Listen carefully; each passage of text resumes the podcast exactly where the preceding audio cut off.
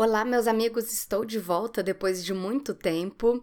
Meu nome é Andréa Torres, eu sou nutricionista, tenho especialização em nutrição clínica, mestrado em nutrição humana, doutorado, pós-doutorado em saúde coletiva e estou aqui hoje para falar sobre um assunto muito sério que é a depressão. A depressão possui causas multifatoriais e muitas vezes o diagnóstico e o tratamento é complicado. Um estudo publicado recentemente mostrou que a curcumina, que é o principal flavonoide do açafrão, pode ser eficaz como coadjuvante no tratamento dessa doença.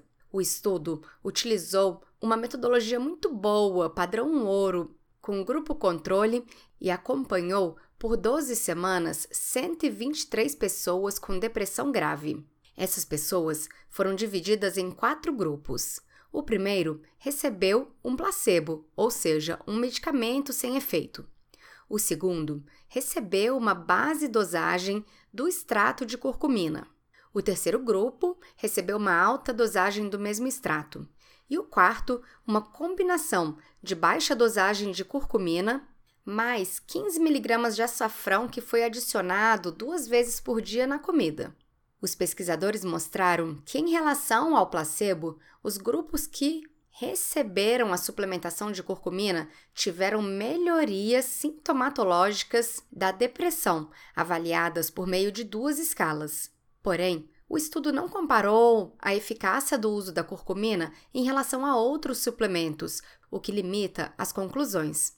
Contudo, vários pesquisadores vêm estudando a curcumina uma outra pesquisa comparou os efeitos da curcumina em relação à fluoxetina, o Prozac, mostrando que ambos os tratamentos conseguiram reduzir os sintomas depressivos. Como as drogas antidepressivas são muito fortes, têm efeitos adversos, uso controlado e nem sempre resultam nas melhorias esperadas, pesquisas que abordem alternativas mais naturais são muito bem-vindas.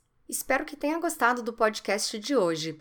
Acesse o site andreatorres.com.br para ler mais notícias sobre nutrição.